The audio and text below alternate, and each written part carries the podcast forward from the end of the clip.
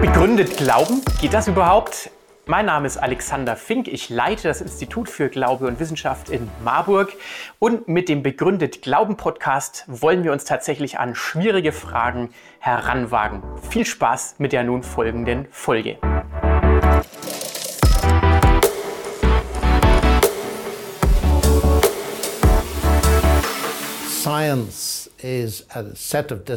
Die Wissenschaft besteht aus einer Reihe spezialisierter Fachdisziplinen durch die wir versuchen, die Wirklichkeit in den Griff zu bekommen.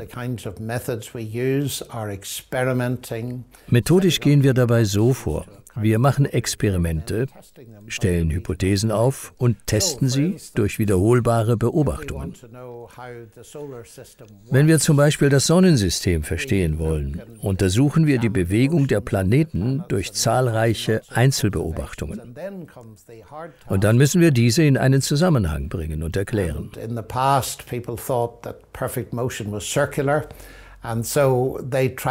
Weil man früher die vollkommene Bewegung als kreisförmig ansah, versuchte man die Planetenbahnen durch Kreise zu beschreiben. Dem brillanten Astronomen Kepler fielen aber die Probleme auf. Er verließ dieses Denkschema und verwendete Ellipsen. Und das funktionierte. Ein gewaltiger Fortschritt in der Wissenschaftsgeschichte. Um Wissen zu vermehren, müssen wir beobachten, testen, nochmal testen. Im Idealfall stelle ich eine Theorie auf, die es jedem anderen ermöglicht, beim gleichen Experiment zum gleichen Ergebnis zu kommen wie ich. Das wäre der Idealfall.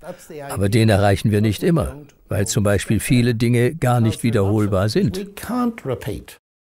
So hat zum Beispiel die ganze Geschichte des Universums nur einmal stattgefunden. Unwiederholbar. Wir müssen also logisch anders vorgehen, nämlich auf die beste Erklärung zurückschließen.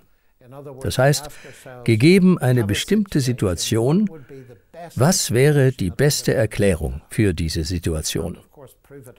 Diese kann man nie hundertprozentig beweisen, aber immerhin gute Gründe angeben, dass sie wahr ist.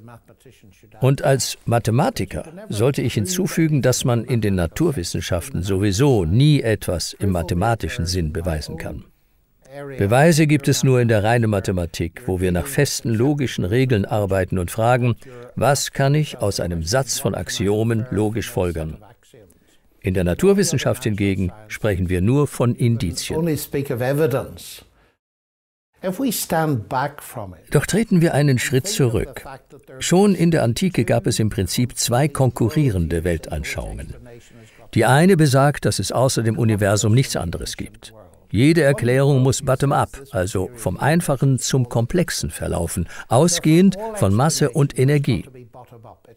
Verstand muss also als Funktion des Gehirns erklärt werden. Das Gehirn ausschließlich durch Physik und Chemie bis hinunter zu den Atomen. Diese Weltanschauung heißt Materialismus. Die andere Weltanschauung besagt, dass es außer dem Universum noch etwas gibt, einen Gott, der es geschaffen hat. Es gibt also Transzendenz. Erklärungen können hier sowohl die erwähnten Bottom-up-Prozesse beinhalten, als auch hierarchische Planung, Top-down-Prozesse. An der Universität Oxford gibt es Vertreter beider Weltanschauungen. Ich glaube an die Existenz Gottes. Etliche Kollegen sind Atheisten. Was sage ich diesen Kollegen? Wir sind beide Wissenschaftler, also müssen wir unserem Verstand trauen können. Doch das führt zu einem krassen Widerspruch. Wenn unser Verstand ausschließlich eine Funktion des Gehirns ist und das Gehirn nur das Endprodukt eines unverständigen, sinnlosen Prozesses, warum sollten wir ihm vertrauen? Warum soll ich ihm überhaupt etwas glauben, eingeschlossen der Aussage, dass er nur das Produkt eines unverständigen Prozesses sei?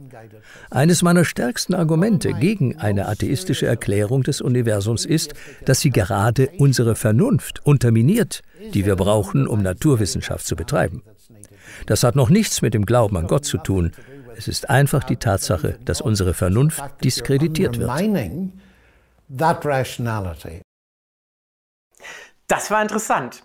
Äh, was hat dich, was hat Sie persönlich angesprochen? Was fanden Sie spannend? Teilen Sie uns das gerne auch mit über unsere sozialen Medien oder über unsere Webseite igiow.de. Da steht auch unsere E-Mail-Adresse und ein Kontaktformular. Wir freuen uns, von euch, von Ihnen zu hören und wir hoffen, uns bald wieder zu sehen.